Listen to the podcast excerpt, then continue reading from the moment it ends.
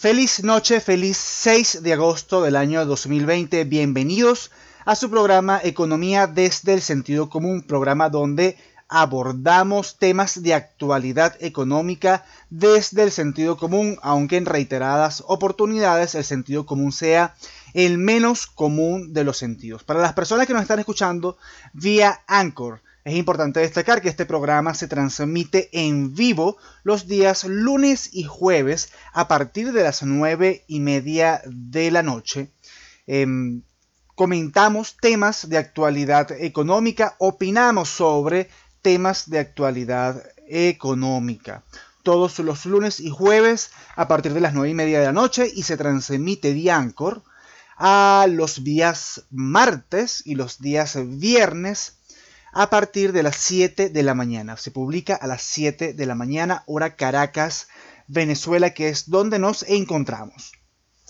Vamos a comenzar con noticias que, que, titula Finanzas Digital. Industrias proponen reactivar operaciones bajo protocolos sanitarios. Recordemos que el coronavirus, la forma en la que se atiende el coronavirus genera impactos económicos sin precedentes y la industria ha sufrido muchísimo con estas medidas. El confinamiento es una política que afecta a todas las economías y ha sido el común denominador para aplanar, para detener la curva de contagio de este virus. Es notorio que muchas industrias eh, eh, quieran proponer soluciones, estén eh, proponiendo soluciones para reactivarse pese a las circunstancias, lo que está perfectamente bien. De nuevo mencionamos el titular, industrias proponen reactivar operaciones bajo protocolos sanitarios. El presidente de la Cámara Venezolana del Calzado y Componentes, Cabecal, aseguró que a pesar de que han tratado de implementar nuevas estrategias de venta, han sido uno de los sectores más afectados por las medidas de confinamiento. Explicó que realizar las ventas a través de las plataformas digitales ha servido de apoyo durante la cuarentena, pero no ha solucionado el problema. No complacen los ingresos o las ventas de unidades requeridas, ayuda en algo, por supuesto, pero muy poco, y si el comercio no ha abierto es mucho peor. Picela, quien es el presidente de la Cámara Venezolana del Calzado, pide que la industria retome sus actividades bajo protocolos sanitarios para prevenir nuevos casos de COVID-19, porque a su juicio mantenernos en cuarentena no ha disminuido el efecto multiplicador que tiene la pandemia. Por su parte, el presidente de la Cámara Venezolana de la Industria del Vestido, CABEDID, Roberto Rimeriz, coincide en la aplicación de medidas de bioseguridad para reactivar eh, las operaciones y generar ingresos. Fíjense ustedes cómo, eh, a pesar de la aplicación, aquí mencionan ellos, a pesar de la implementación de nuevas estrategias de venta, ha sido uno, de los sectores más perjudicados. Aquí hay muchas curiosidades en torno a la crisis del coronavirus y me permito mencionarlas. Por ejemplo, el comercio electrónico y las carencias de la región latinoamericana, en este caso Venezuela, sobre o de cara al comercio electrónico y de cara incluso, y esto le conviene a los gobiernos, de cara incluso a el cobro de impuestos. Si yo tengo una proliferación de comercio electrónico, si yo em, vendo a través del comercio electrónico, son empresas o son comercios que en muchas ocasiones no tienen empresa registrada, no tienen RIF, están, operan al margen de la ley. Número uno. En segundo lugar, son, es un comercio que em, no paga IVA, no paga impuestos, al no estar registrados operan y al operar al margen de la ley no aportan nada al fisco. Entonces tenemos em, algunas curiosidades, sobre todo en países latinoamericanos donde la informalidad, de acuerdo al, al Banco Interamericano del Desarrollo, es de 54%. Esto puede, este contexto de coronavirus puede acentuar aún más estas particularidades informales en la economía latinoamericana. Muchos comercios, cuando usted revisa Instagram, usted se da cuenta que es una de las plataformas que más interacción de ventas ha tenido en medio de la pandemia. Usted revisa y hay muchos comercios que no operan bajo la informalidad. Entonces, Hay otra cosa interesante, la ausencia, en el caso latinoamericano, la ausencia de contratos digitales o de facturas digitales. Eso, eso afecta rotundamente también el comercio latinoamericano. De hecho, uno de los problemas cuando abordamos el comercio, y este tema está bastante interesante para, para analizarlo más adelante, es el tema de la confianza, porque sí, se ha proliferado el comercio electrónico. Usted puede ver que muchas personas han logrado emprender en medio de esta crisis a través de plataformas tecnológicas, a través de redes sociales, pero significa un riesgo. Y cuando usted opera al margen de la informalidad, significa un riesgo. Si a usted lo estafan, entonces eso puede significar un riesgo. Entonces, mantenerse en la formalidad tiene sus eh, ventajas y es importante atacar eso. Em, tener factura digital es importante, por supuesto, no solamente, bueno, para muchísimas cosas. Todo lo que usted adquiere a través del comercio es importante que tenga factura.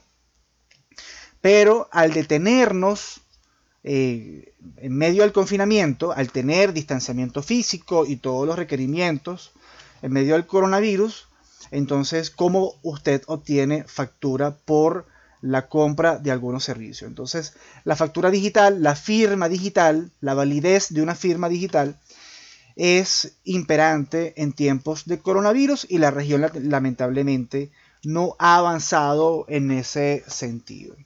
Vamos con la siguiente noticia que nos trae Banca y Negocios. Titula, si uno no sale todos los días, no come. Entre comillas, miles se exponen al COVID-19 en gran mercado de Caracas. Sin importar al miedo al coronavirus, cada día los comerciantes deben ir a vender sus productos en el mercado de alimentos más grande de Caracas, una zona afectada por contagios y donde se extreman las medidas para evitar un cierre.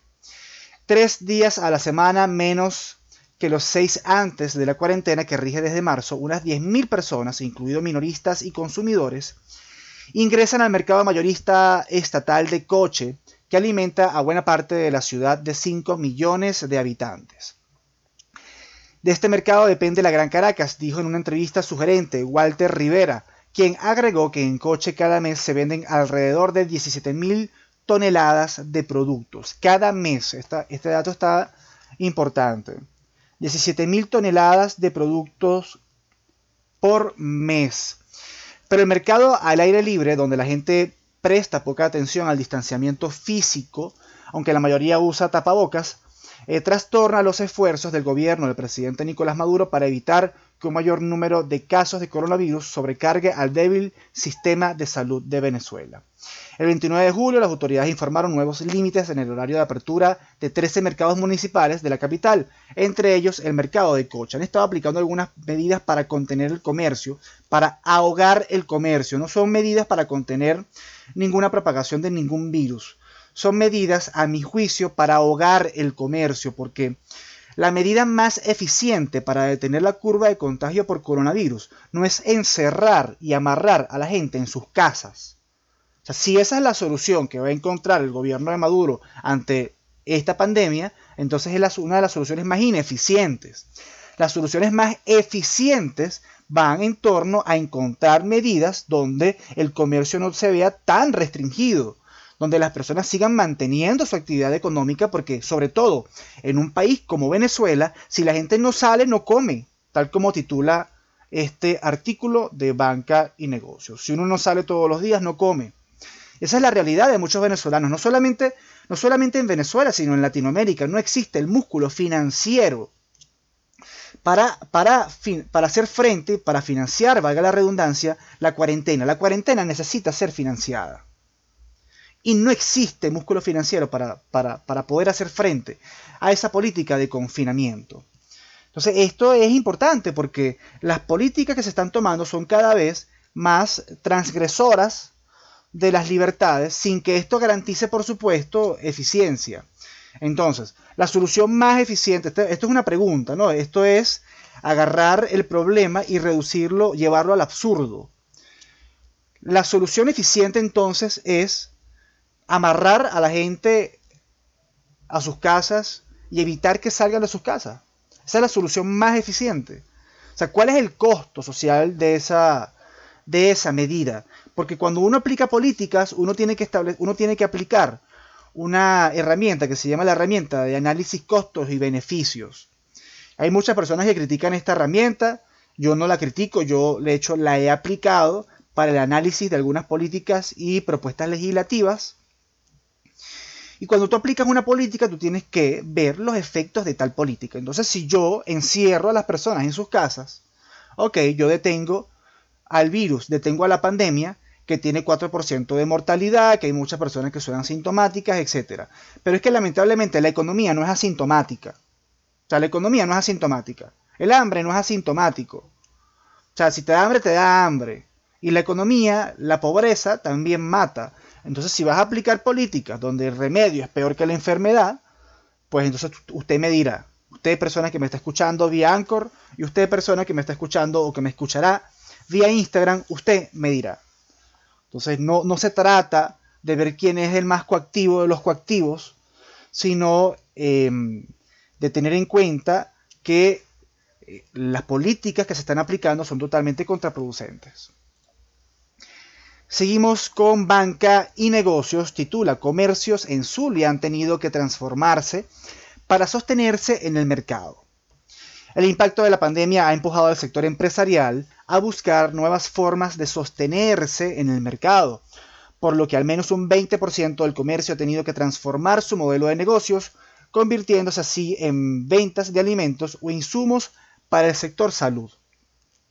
Es la segunda vez que yo veo un artículo de esta línea y es la segunda vez que voy a comentar que no este fenómeno no se está gestando en medio de la pandemia, se venía gestando muchísimo antes, muchísimo antes. Voy a colocar el, ejemplo de la Candelaria, que es el sector donde yo hago vida económica. Cuando usted va para la Candelaria, usted veía, un, ve un, todavía lo sigue viendo, aún más con la cuarentena, por supuesto. Pero usted ve un fenómeno interesante. Antes de la cuarentena, estoy hablando hace año y medio inclusive. Y es que, por ejemplo, en la Candelaria hay muchas zapaterías. La Candelaria es una zona de clase media de eh, la ciudad capital, de la ciudad de Caracas. Usted veía las zapaterías y las zapaterías tienen estantes o vidrieras a los laterales del pasillo, de la entrada de la zapatería, del establecimiento comercial. Y usted veía un fenómeno curioso. De un lado, la venta de zapatos, la muestra de zapatos disponibles en la zapatería. Y del otro lado, usted veía café, harina de trigo, eh, mantequilla, aceite, arroz, pasta, eh, productos de higiene y perfumería, llámese jabón, shampoo, etcétera, etcétera, etcétera. ¿Por qué ocurre esto en un país como Venezuela? No había pandemia, no existía pandemia, no, sabíamos que eso iba a ocurrir en, en, un futuro próximo. O sea, negado eso. ¿Por qué ocurría en Venezuela? Porque lamentablemente ya teniendo nosotros los resultados de la encuesta en COVID, si el 96% de las personas son pobres por medida por línea de ingresos, es decir, aquí nadie gana bien, solamente un 4% de los venezolanos gana bien, es de esperarse que los venezolanos, mientras menos ganan, entonces van reduciendo su mercado, van reduciendo sus opciones de compra. Y hay particularidades interesantísimas en la composición de la compra, de las compras de las personas. Que de hecho el economista Asdrúbal Oliveros eh, publicó en su Instagram recientemente un artículo que me gustó muchísimo, una nota, no es tanto un artículo sino una nota, que me gustó muchísimo porque tiene mucho que ver con esto que hemos venido observando y que a mí particularmente me llama mucho la atención. Y es que la estructura de compra de las personas pobres es distinta. Y en el caso de los venezolanos, usted ve que el, digamos, el precio predomina sobre la marca. No se trata tanto de marca, sino de conseguir opciones económicas. Las 3B, bueno, bonito y barato. Estamos comprando con menor cantidad. De hecho, esto también tiene tiempo gestándose. Recuerdo que, que hace años, incluso creo que, incluso creo, creo yo, que cuando Chávez estaba vivo ya se estaba viendo eso, ese tipo de oferta en el comercio. La venta de bolsitas, de bolsitas transparentes, de harina de maíz, de aceite, incluso he visto bolsitas de aceite, de café, de azúcar, de un sinfín de elementos. Es decir, bolsitas de muchos productos, por supuesto, significa menor cantidad y un precio mucho más accesible. No estás adquiriendo medio kilo de café, estarás adquiriendo 300, 400 gramos de café a un precio menor. Entonces, el mismo comercio informal ha podido satisfacer esa característica de la nueva economía pobre de Venezuela, que es comprar cada vez cantidades más pequeñas. Y algo que menciona esta nota de, de Asdrúbal Oliveros, que me gustó mucho, es que si bien es cierto que disminuye el, el consumo de las personas, que predomina el precio sobre la marca, que compran cada vez en menos porciones, también es cierto que ante cualquier excedente dinerario lo gastan en bienes o servicios que les generen mucha satisfacción. Recordemos que no importa si nos encontramos en crisis, la diversión, el, ocio, el ser feliz es una necesidad. Entonces, a pesar de usted tener algún tipo de limitaciones, algunas personas si obtienen un ingreso extra, alguna plática extra, entonces lo gastan en algún bien o servicio que le genere satisfacción. Llámese alcohol, llámese cine, llámese salir a comer, llámese helado, llámese postre, llámese lo que sea. Entonces, estas son particularidades. Vamos a seguir leyendo esta nota de prensa que titula Banca y negocios, comercios en el y han tenido que transformarse para sostenerse en el mercado. Ya hemos dicho y hemos demostrado que este fenómeno ocurre mucho antes de la pandemia. Así lo aseguró el presidente de Fede Cámara Zulia, Ricardo Acosta, quien señaló que pese a la iniciativa de transformación para mantenerse en el mercado, no es algo que pueda hacer la industria o servicios porque no pueden realizar cambios tan rápidos, perfectamente acorde. Por ejemplo, toda una zapatería, una zapatería puede vender víveres, por ejemplo, pero una zapatería no puede vender carne, porque su establecimiento comercial no está configurado para vender carne, necesitas refrigeración, por ejemplo, que no tienes, porque vendes zapatos, no vendes carne. Entonces, estos son particularidades interesantes que, por supuesto, algunos negocios quizás quieran transformarse y dejar de vender zapatos para vender carne, pero significa esto la inyección de capital que no existe, que no hay. Entonces, que imposibilita incluso este tipo de transformaciones. Por eso es que en el comercio ocurre entonces que muchas personas o te venden o se transforman en fruta y verduras y hortalizas. Hay muchos negocios que ahora están vendiendo esos, rubros. O la oferta de víveres que eh, tiene costos de transformación menos, menos dolorosos, por llamarlo de, alguna manera. Ante esta situación, el gremialista advirtió durante una entrevista para Fede Cámaras Radio que al final de la cuarentena, entre un 15 y 20% la estructura empresarial zuliana puede desaparecer, lo que afectaría directamente en los puestos de trabajo e impuestos. La entidad zuliana, que lleva 135 días en cuarentena radical, solo ha tenido activos algunos sectores 7 días en un horario completo, mientras que alimentación y salud, por ser priorizados, están laborando durante toda la época de la pandemia. Incluso estos sectores que han tenido que, afortunadamente, se han mantenido activos en medio de la pandemia, por supuesto van a tener algún tipo de repercusiones económicas. Bien, vamos con la siguiente noticia que nos trae Finanzas Digital. La Organización Mundial del Comercio espera una caída del 13% en el comercio mundial este año, un escenario menos pesimista al previsto. La Organización Mundial del Comercio, la OMC, espera que el intercambio mundial caiga un 13%, este año debido a los choques provocados por el coronavirus, una cifra que es significativamente menos pesimista que su peor escenario de un derrumbe del 32%. Han cambiado las expectativas, dijo este martes su saliente director general.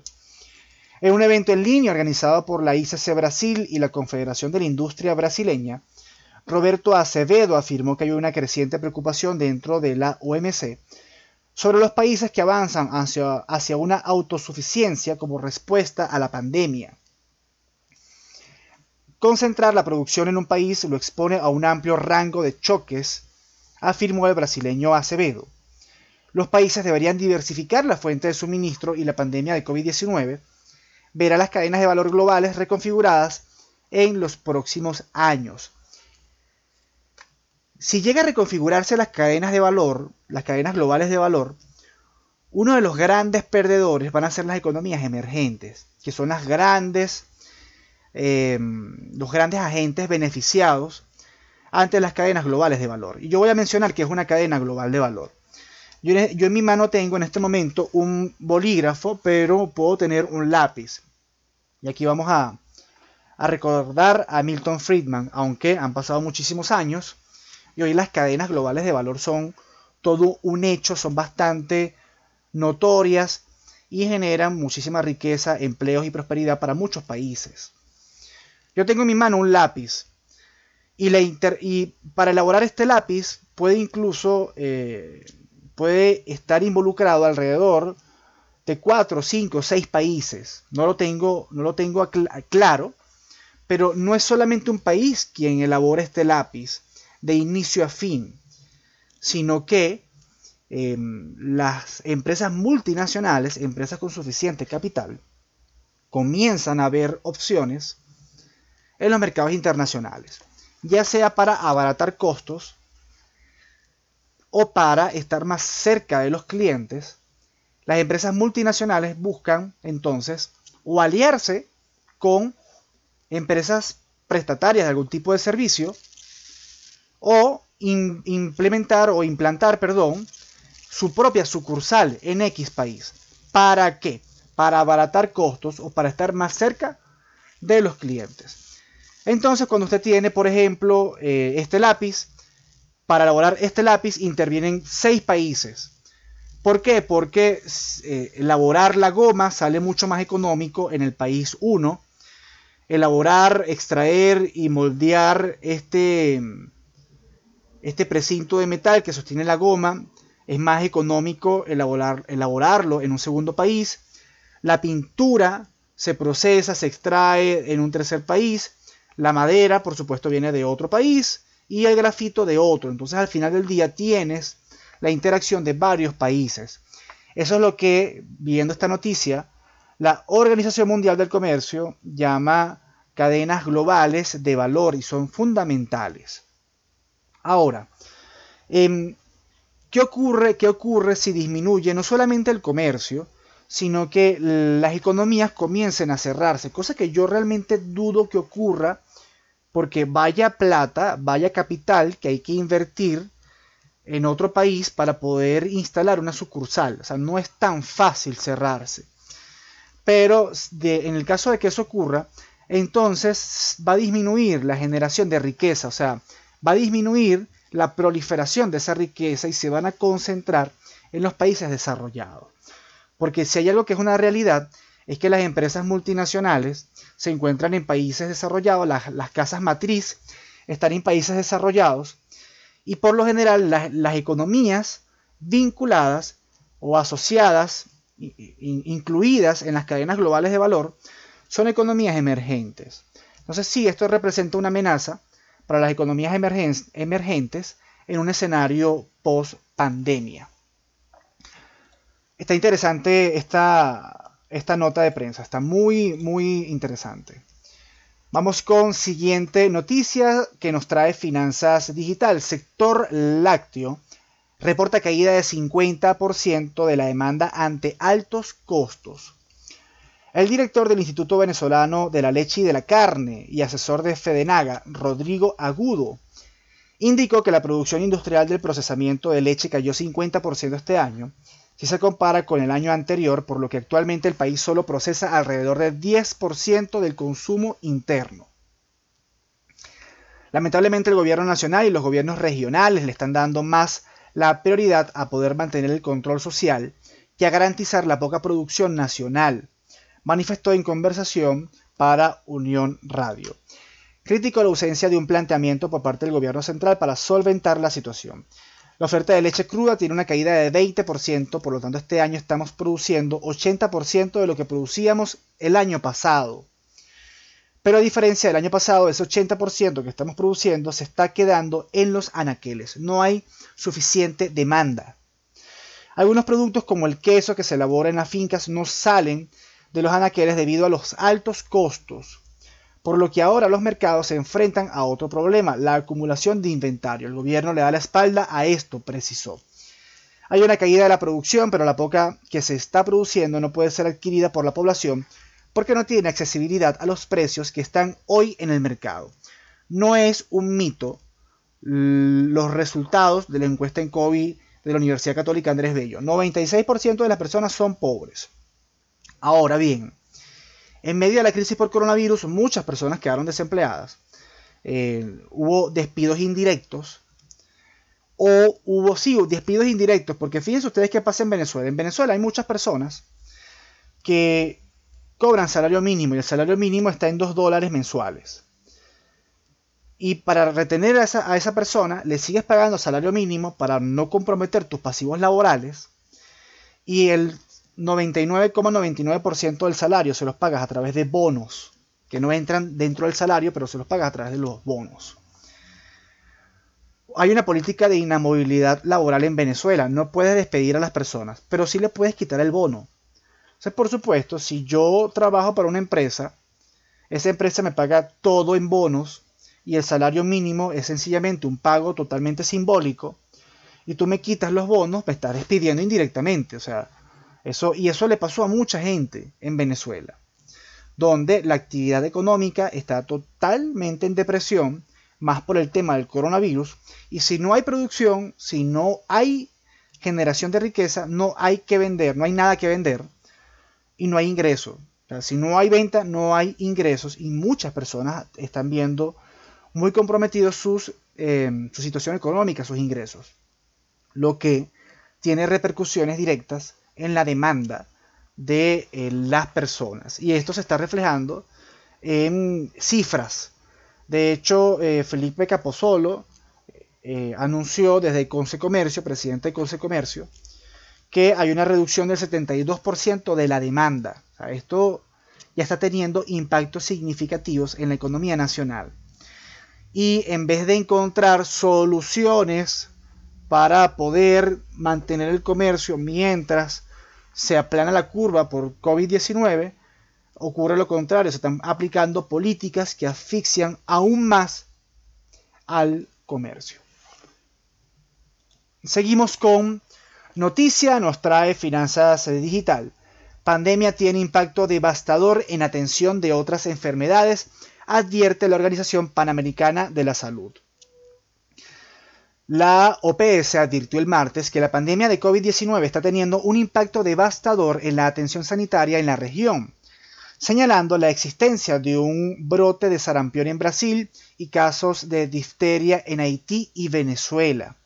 Estamos comenzando a ver señales de advertencia del impacto devastador que la pandemia ha tenido en otras enfermedades. Entre ellos destacó la suspensión de campañas de eh, perdón. Sí, entre ellos destacó la suspensión de campañas de vacunación de rutina, los problemas para la atención de embarazos y dolencias no transmisibles como la hipertensión y la diabetes, así como la escasez de medicamentos para tratar el VIH y la tuberculosis. La incidencia de estas perturbaciones puede durar meses, incluso años, alertó la Organización Panamericana de la Salud. Fíjense ustedes cómo incluso hay efectos colaterales, en este caso en otras enfermedades, pues el foco está actualmente en atender la crisis sanitaria por coronavirus. Y señores, algo, existe algo que se llama costo de oportunidad. Si yo tengo a toda mi planta de médicos a disposición para atender la pandemia, cada médico que yo estoy tomando no está disponible para atender otros problemas. O sea, o es A o es B. Y sobre todo una enfermedad tan contagiosa donde el médico pierde versatilidad. Porque si usted es médico y va a atender casos por coronavirus, usted tiene que tener un protocolo de higiene, usted probablemente tiene una indumentaria bastante engorrosa de poner y de quitar para no contagiarse por coronavirus. Entonces usted no es que va a atender un paciente por coronavirus y enseguida va a atender un paciente por diarrea. Eso no funciona así. Si usted dispone de personal de salud para atender casos de coronavirus, usted está dejando de disponer recursos humanos e incluso recursos este, de maquinarias y equipos para atender otro tipo de enfermedades. Y como la atención está en el coronavirus, eh, es de esperarse que se vean entonces repuntes de casos de otras enfermedades que no, que no están siendo lo suficientemente atendidas. Banca y Negocios titula Precios petroleros descendieron ante posible nueva expansión del COVID-19. Ante la posibilidad de ante la posibilidad que el incremento de casos de coronavirus generen estragos en la recuperación de la demanda de crudo a escala mundial, los precios de barril de petróleo reportaron una disminución justo cuando los grandes productores empiezan a moderar sus recortes de suministro. Porque hay recorte de suministro, porque hay demanda, hay disminución en la demanda de combustible por este tema del coronavirus. Para mantener ese precio, la OPEP, que es un cártel que trata de operar o, de cooperar entre ellos, coordinarse como un monopolio, disminuyen la producción de crudo para incidir en el precio, para evitar que el precio siga cayendo.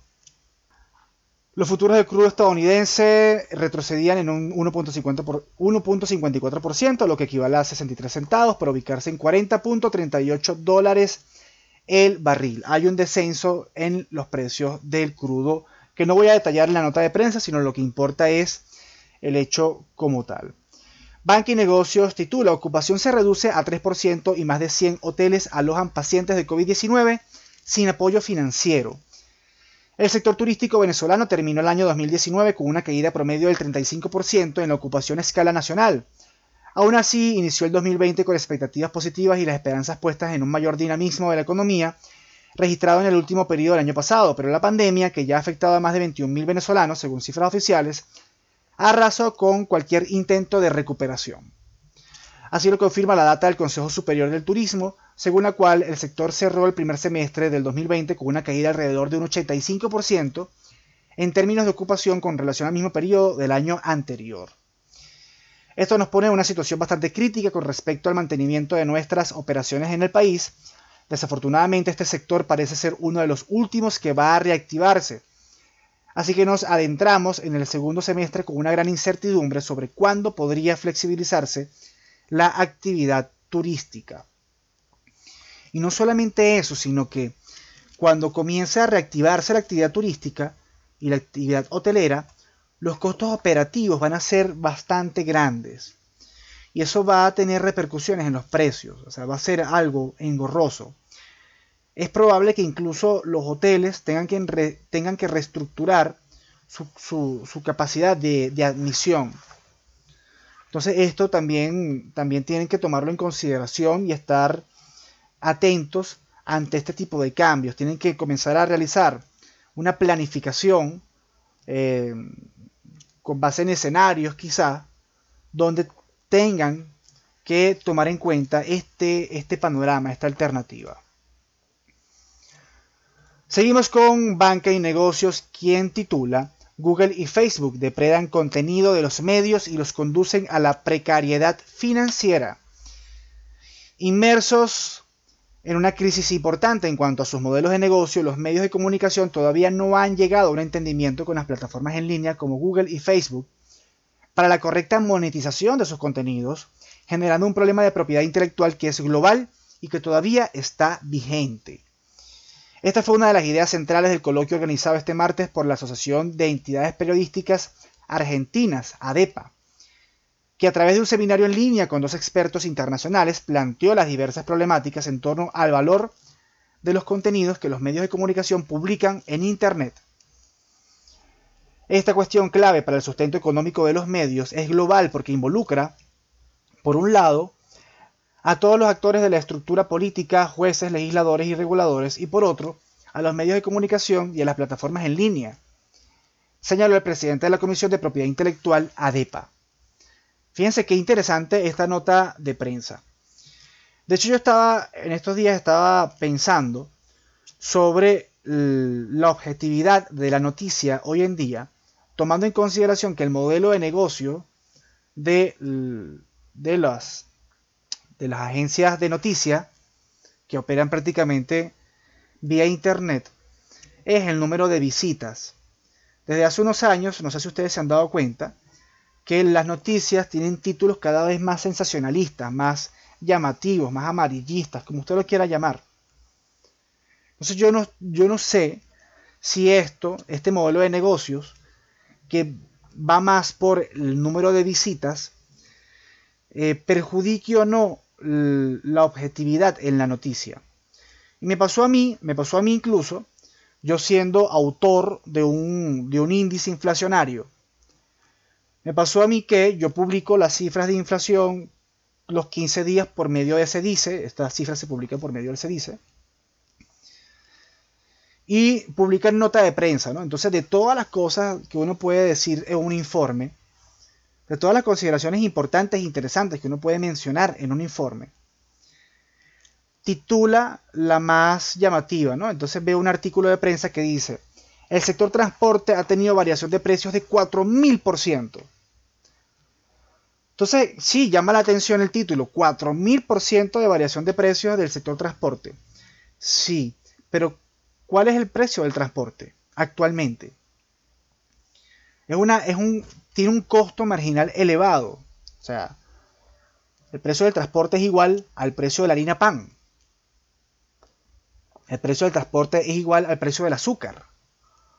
O sea, hay que ver muy bien, hay que, hay que tener muy bien en consideración cuáles son los cambios porcentuales de algo y cuál es el valor nominal de algo. Porque, por ejemplo, el metro de Caracas cuesta 2.000 bolívares.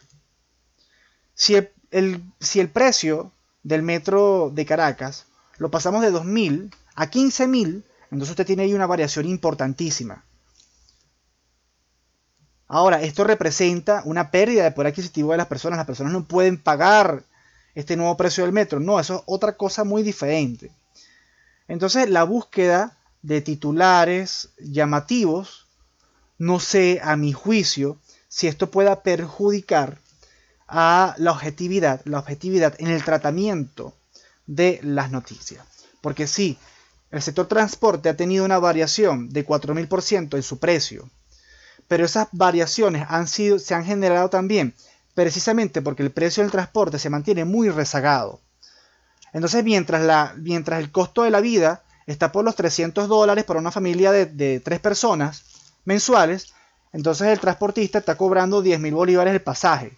entonces, ¿cuánta gente tiene que montar ese señor en el carrito para poder llegar a 300 dólares, que es el consumo promedio en Venezuela? Nada más en alimentos.